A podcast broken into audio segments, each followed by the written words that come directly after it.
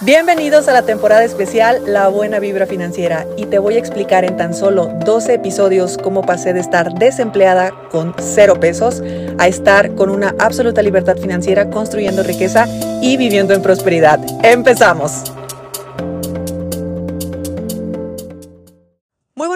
Y hoy vamos a hablar de retener y multiplicar el dinero y cómo esto fue clave en mi transformación y para mi punto de vista es clave la transformación económica de cualquier persona, porque no hubo clase, no hubo financiero, no hubo nadie que me dijera que yo primeramente tenía que aprender a tener dinero. Y sí, esta es una de mis frases más famosas, el aprende a tener dinero, porque puede hacer cortocircuito en la mente de muchas personas, decir, pues es que claro que yo sé tener dinero, pues yo quiero tener dinero. Pero si nos ponemos a analizar, no necesariamente es así, porque hay ciertas cantidades que de repente las empezamos a sentir tan incómodas que estamos como locos queriendo buscar qué hacer con ese dinero. De repente recibimos algún dinero extra, recibimos aguinaldo, recibimos alguna indemnización, eh, pues alguna inversión por ahí nos sale bien y el dinero llega multiplicado, en fin, empiezan a surgir muchas situaciones donde al recibir una cantidad de dinero más elevada de lo que estamos acostumbrados, entonces entramos en un pánico escénico de decir, ¿dónde lo invierto? ¿Dónde lo muevo? ¿Qué negocio pongo? ¿Qué voy a hacer con esto? Y es súper interesante, de hecho a mí me pasaba muchísimo el decir, Recibo dinero y es como si automáticamente ya le tuviera que poner un fin, automáticamente ya le tuviera que tener un objetivo. Hasta que me di cuenta que yo podía tener dinero y no me pasaba nada, de verdad nada, no me enfermaba, no atacaba eh, mi vida, nada. Y el tener el dinero podía ser abajo del colchón, podía ser en mis cajas de administración, podía ser en el banco, podía ser lo que sea, y, y podía estar disponible y yo simplemente lo tenía no elevaba mi estilo de vida, no salía corriendo a invertirlo, no hacía nada, solamente lo tenía. Y en aquellos años, cuando yo empezaba, te voy a poner un ejemplo de alguna cifra, que esto sí es verdad para mí. Mil dólares, por ejemplo, para mí era una cantidad que significaba mucho. Afortunadamente, el día de hoy no es así, sin embargo, obviamente te estoy hablando desde mi contexto. No estoy menospreciando la cantidad, ni mucho menos que es una cantidad con la que al menos en mi país se puede vivir y se puede vivir bien. Pero el obtener mil dólares para mí era muy complejo. Entonces ahora imagínate obtener mil dólares extras. Imagínate lo que era para mí tener ahí mil dólares y a mí pues se me quemaba en las manos porque yo estaba de qué hago con esto. Voy y me compro ropa, eh, cómo le hago para aumentar mi estilo de vida o tal vez el próximo año puedo irme a un departamento que esté mejor o cambio algún mueble de la casa o, o tal vez lo, lo, puedo, puedo poner algún negocio, en fin. Muchas cosas pasaban por mi mente, nada de eso ni me interesaba ni sabía hacerlo, pero era una necesidad total y absoluta por ya gastármelo, porque ya no estuviera conmigo. Entonces ahí aprendí la lección del retener dinero. Retener dinero es que te llegue el dinero, se quede contigo y que no te pase nada que no sientas ni siquiera esa preocupación, esa ansiedad, ni ese andar con las antenas encendidas eh, para ver quién me vende algo para ya comprárselo y por favor ya deshacerme de estos mil dólares. Y aquí te estoy poniendo esa cifra por ejemplo, nada más. O sea, es un ejemplo. Porque después esos mil dólares que fueron incómodos, pues empezaron a convertir en una cifra más elevada, dos mil dólares, tres mil dólares. Y así el día de hoy me sigo dando cuenta que hay cantidades que llegan a mi vida que no sé retener y eso para mí ha sido muy lindo y muy interesante porque entonces me doy cuenta que en el crecimiento económico siempre va a haber mayores cantidades que hay que empezar a aprender a tener. Y yo me pongo a analizar los perfiles de los grandes millonarios en el mundo y ellos no es que cada vez que reciban cantidades de dinero eh, exorbitantes se cambien de casa, no es que cambien el carro, no es que salgan corriendo a invertir, no es que hagan nada de eso. Ellos simplemente lo tienen y ahí se lo quedan. Entonces eso hace que tengan la capacidad económica para que ante cualquier oportunidad que les llegue en la vida, ellos puedan tener el capital e invertirlo y se les multiplica pues 10 veces más. Entonces, ¿cuál es el, la reflexión que yo obtuve cuando me puse a analizar esto? Bueno, si yo no sé tener 100 dólares y no sé tener 1000 dólares, pues difícilmente voy a saber qué hacer con 10 mil dólares, con 100 mil dólares, con un millón de dólares. oye, yo tengo un millón de dólares y me voy a volver loca entonces. Y si me voy a volver loca significa que entonces nunca voy a poder ser rica porque esas cantidades me están asustando. Y así es como uno aprende a tener.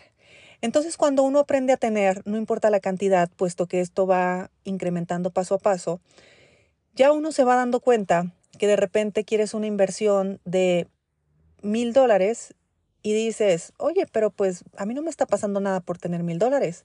¿Y si lo retengo un rato más? ¿Y si de repente lo junto con algo que me va a llegar después y ahora resulta que tengo dos mil dólares? Entonces puedo aspirar a una inversión diferente. Puedo incluso aspirar a un tipo de negocio diferente. ¿Y si entonces me quedo con los dos mil dólares y espero a que sean tres? Y si dejo de pensar en las cantidades y simplemente empiezo a disfrutar y que llegue lo que tenga que llegar y ahí lo voy a tener en mi administración como, como FLF, como Fondo de Libertad Financiera, que es parte de nuestra administración para multiplicar el dinero. Entonces todo empieza a cambiar porque le quito el miedo, o sea, le quito esa carga energética de miedo, de, inseguridad, de incertidumbre, de incomodidad y simplemente estoy empezando a tener y no estoy con estas preocupaciones de, y es que la inflación, a ver, si tú no vives en Argentina, no vives en Venezuela o en un país donde de verdad la inflación se esté volviendo loca o donde efectivamente no es sensato tener el dinero y, y, esta teoría de retenerlo no es lo mejor que puedes hacer, porque en esos lugares yo la verdad es que les sugiero, si lo van a hacer, háganlo en dólares, pero en sus monedas nacionales, por ejemplo aquí en México, pues la inflación, ¿qué es lo peor que me pueda pasar? Que mi dinero pierda el 7%, el 8% anual de valor, oye, esa cantidad es mínima. Es muchísimo más lo que yo aprendo, lo que yo gano por saber tener dinero, a lo que mi dinero pierde valor. Que esa cantidad mm, puedo salir y me la puedo gastar en cualquier tontería y la perdí. Entonces, no se crean eso de que estás perdiendo dinero año con año. Más dinero perdemos una noche de fiesta, seamos honestos y más perdemos cuando le pisamos al auto y nos llega una fotoinfracción. Entonces, ¿para qué nos hacemos historias en la cabeza de que no somos ricos o que no podemos llegar a ser ricos porque no hemos encontrado el negocio o, el, o la inversión ideal? No, mentira. Para empezar, no estamos respetando el dinero que tenemos en este momento. En segundo lugar, nos estamos creyendo historias que nunca nos hemos atrevido a cuestionar, como lo que te acabo de decir, que si mi dinero pierde dinero, pues no me pasa nada porque eso que perdí, mm, aparte de que más pierdo en otras cosas, pues es, a mi punto de vista, la cantidad que me costó aprender a tener dinero, bendito sea. Y aparte que yo primeramente tengo que aprender a tener, porque si yo no tengo, si yo no sé tener 100 y lo multiplico para tener 500, pues ¿cómo carajos quiero tener felicidad con 500? Me voy a volver loca. Eh, voy a empezar a aumentar todo. Eh, empiezan a funcionar bien las inversiones y, o, empiezan a subirnos el sueldo o empieza a funcionar nuestro negocio.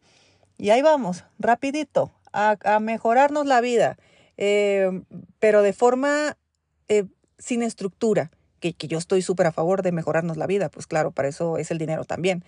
Y, y qué bueno que lo hagamos.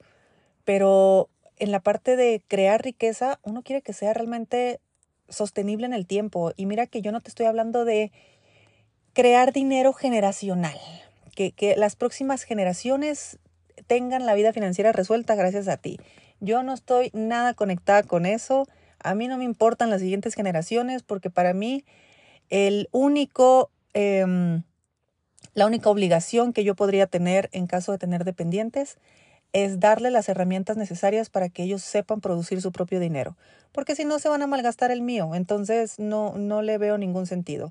Y, y honestamente, como yo soy primera generación de persona que hace dinero, o sea que sí lo estoy haciendo yo desde cero, pues ha sido bastante gratificante en muchos sentidos y ojalá que si en algún momento hay eh, personas dependientes de mí, pues puedan vivir una experiencia similar. Los anticuerpos que uno crea cuando lo hace uno mismo son espectaculares. De verdad, después no te da miedo hacer nada. Después no te da miedo perder dinero. Después no te da miedo cometer errores y que tus inversiones se vayan todos a allá a morir. Pues no, porque mañana ocurren cosas malas, pues pasado mañana te levantas y es, digamos, son, es, es un nivel de seguridad y es un nivel de certeza que, ya no te lo quitan. Entonces, a mí, por ejemplo, pues me queda en este momento de mi vida, después de todos estos años, me queda la tranquilidad de que mi riqueza nunca se va a ir. Se me podría ir el dinero, pero la riqueza nunca, porque eso está en mi cabeza y eso está en mi capacidad y eso está en, en todo el conocimiento que yo tengo de, de cómo se hace el dinero y cómo se retiene, cómo se siente retenerlo, cómo se multiplica, o sea, cómo se hace en realidad. Y, y me encanta, me encanta esa idea y, y también me encanta la idea de que me lo voy a gastar todo yo.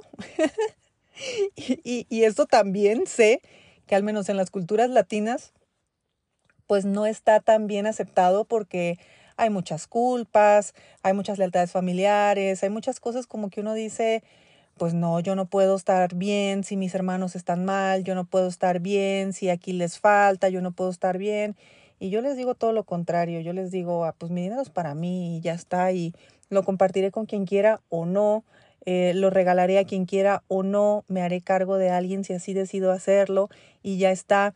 Pero uno tiene esa libertad de decisión y tiene esa libertad de poder, eh, pues, definir exactamente eh, qué haces, hacia dónde lo haces, cómo lo haces y, y, y lo que sea que cada quien decida está perfecto. Pues porque cada quien tiene su propio dinero y eso para mí pues es invaluable. Eso para mí eh, me hace tener ese tipo de tranquilidad y que el día de mañana yo pueda estar casada con un millonario, pues perfecto. Y que ese millonario me provea absolutamente todo, gracias. O sea, una cosa no quita la otra. Eh, el hecho de que, o, al revés, yo me convierto en proveedora absoluta, pues perfecto, tampoco me pasa nada. ¿Y por qué no me pasa nada? Porque para mí ganar dinero no es complicado. Entonces yo no me voy a complicar la vida con hacia dónde se está dirigiendo mi dinero si así elijo hacerlo. El problema es cuando el dinero, aparte de que es difícil de que llegue a tu vida, tiene que estar destinado, así, tiene que estar destinado hacia algo o hacia alguien que no quieres. Eso sí es difícil, eso sí es complejo a nivel emocional. Pero ya después uno cruza una línea donde créeme que todos estos videos de TikTok donde hombres, mujeres, proveedores, todo eso pierde sentido. Pierde sentido absolutamente porque ya no es algo que te, que te impacte directamente. Ya son libertades de otro tipo, de otro nivel. Y, y con otro nivel me refiero a el poder de la libertad y el poder de la decisión. Y te repito, no te estoy hablando de cantidades, ni te estoy hablando de cifras, ni te estoy hablando de millones de dólares. Te estoy hablando de que con las cantidades que uno vive el día de hoy, si uno sabe cómo generarlas por uno mismo, si uno aprende a retener esto que estamos ganando, si uno aprende a multiplicar todo esto que está generando, si uno cada vez va teniendo más tolerancia a tener más dinero, y si el día de mañana tú lo pierdes todo y pasado mañana te vuelves a levantar, ¿crees que vas a tener miedo? ¿Crees que te vas a andar peleando por dos, tres eh, pesos que no tienen ningún sentido? ¿Crees que vas a estarle diciendo a tu ex marido que te deje la casa porque los niños, porque pues no, que se la quede, ve y cómprate una más grande. de verdad, así se ve la vida, con ese nivel de libertad. Esto es lo que a mí me ha dado la transformación financiera. No es que me haya dado dinero nada más. El dinero ha sido una, un resultado. Eh, y un resultado que ha habido etapas muy favorables y ha habido etapas que no son favorables. Y las dos son bienvenidas. Y hoy entiendo que esas etapas favorables y no favorables se me van a repetir muchas veces. Entonces, da igual. ¿Me van a quitar mi riqueza? No, porque mi riqueza está en mi cabeza. ¿Me van a quitar la educación financiera, todas las herramientas y todo el conocimiento que tengo? No, me van a quitar todo lo que yo he tenido que saber, que aprender, cómo se siente. No, porque ya lo sentí. Dicho en otras palabras, nadie nos quita lo bailado. Entonces a mí nadie me quita lo bailado de todo lo que ha ocurrido desde que yo decidí transformar mi vida económica al día de hoy, a cómo voy a estar en 10, 15, 20 años y los próximos 100 años. Así de fácil. Entonces, es bonito, em, y, y eso es lo que yo te quiero transmitir también, que el tema de la educación financiera no es nada más para que tú tengas más dinero y te vayas a comprar una casa más grande. Después te vas a dar cuenta que ganar dinero y comprarte una casa más grande es, aparte que es de las cosas más fáciles, es de las cosas que te van a dar un shot de em, energía, felicidad, buena vibra, todo lo que tú quieras, pero después te va a llegar otro tanto de dinero y no por eso te vas a ir a vivir a una casa el doble de grande. Una casa el doble de grande no te va a dar el doble de felicidad. Y ahí va a estar otro reto. Entonces, ahí el crecimiento ya no es nada más a nivel económico. Ahí el crecimiento es cómo vas a impactar al mundo, qué propósito tienes en la vida, qué, vas a hacer con tu dinero, en fin, ahí ya cada quien empieza a decidir y normalmente cada quien se empieza a, topar con, pues con uno mismo. Que para las personas que yo he tenido la fortuna de acompañar, eh, cuando llegan a ese punto, normalmente nos vamos mucho por el lado de la espiritualidad, porque yo he sido de esas, y hay otras personas que simplemente se el permiso de empezar a vivir, eh, de que hace mucho que ya tienen dinero, pero pues hace mucho que todo lo que ganan se lo gastan. Entonces es como si no lo tuvieran, porque nunca lo aprendieron a retener, mucho menos a multiplicar. Eh, son personas que por primera vez empiezan a dar el permiso de comprarse una moto e irse a pasear simplemente. Personas que de repente dicen, bueno, voy a empezar mi mañana, me voy a ir al gimnasio en vez de irme a trabajar. Son personas que de repente se dan ciertos permisos que muchas personas pueden considerar un lujo, que tal vez sí es así, como puede ser un domingo despertarte a las 11 de la mañana. Y te estoy diciendo domingo, no te estoy diciendo entre semana, en domingo. Y eso, pues, en muchos casos hay mucha gente que no lo puede hacer porque, pues, ¿cómo vas a estar sin hacer nada? Si tú vales por lo que haces, pues claro que no te puedes quedar ahí en la cama sin hacer nada. Entonces, mira todo el trabajo personal que hay que hacer, todo lo que tenemos que reestructurar, todo lo que tenemos que aprender a indagar sobre nosotros para que podamos entender el para qué el dinero que nos llega no lo retenemos. Por supuesto que un motivo más grande del para qué no multiplicarlo, porque definitivamente si tú no estás en esta posición de aprender a tener dinero, de saber tener dinero y saber multiplicar dinero, es porque tu mente inconsciente te está diciendo no, para allá no, tú aquí te quedas, porque aquí nos quedamos como la sociedad nos dijo que teníamos que estar, Aquí nos quedamos anclados a la pobreza, aquí nos quedamos anclados a em, siempre juntos, jodidos pero juntos, eh, en fin, un montón de creencias que tenemos sobre todo las familias latinoamericanas. Y, y, hay que aceptarlo, ¿eh? sin problema. Eso es parte del show. Entonces, mi invitación siempre es conviértete en la oveja negra, verás qué divertido es. Y, y ya me contarán. Entonces, bueno, este fue el episodio de hoy. Otro momento intenso en, en, mi propia transformación, cuando aprendí a tener dinero, sigo aprendiendo a tener dinero, solamente que las cantidades han, han aumentado. Y eso hace también, he de decirlo, que cuando uno pierde dinero nuevamente y tienes que volver a empezar, las etapas se viven mucho más rápido, porque eh, ya te la sabes. Entonces, si de repente nosotros perdimos dinero cuando teníamos un termostato mucho más bajo, a veces decimos, todo lo que me costó construirlo, ahora tengo que esperar todo este tiempo para volver a llegar a este punto. No, no funciona así, porque si lo hiciste tú, lo hiciste con congruencia, lo hiciste coherentemente, lo trabajaste, lo viviste, lo experimentaste, todo eso ya rapidito lo vas a poder atravesar porque ya lo sabes transitar y llegas nuevamente al punto donde estabas y a partir de ahí empiezas a crecer nuevamente. Así que no hay nada que temer, el dinero es nuestro amigo y es una herramienta maravillosa, maravillosa, maravillosa para estar expandiendo nuestro potencial y por supuesto para desarrollarnos y evolucionar como personas. Así que no, no, nomás es una herramienta de intercambio. Para mí incluso ha sido el instrumento espiritual de crecimiento personal. Imagínense lo que les estoy diciendo. Y pues si el día de hoy eh, me gusta mi vida, que la verdad es que a mí siempre me ha gustado, pero si me gusta mi vida, yo sé que es gracias a todas las oportunidades que me di y que me sigo dando de em, poder descubrir nuevas versiones mías, por supuesto, y tener la capacidad y la responsabilidad de ejecutar todo aquello que me encantaría, que digo que me encantaría hacer. Y bueno, yo te mando un fuerte abrazo, espero que te haya gustado el episodio de hoy y nos escuchamos mañana. Terminamos por hoy, pero continuamos mañana. Recuerda que si quieres ser parte de nuestra sexta generación de la certificación en conciencia financiera con especialidad en finanzas personales, solamente da clic aquí abajo, agenda tu cita y tú y yo platicamos muy pronto.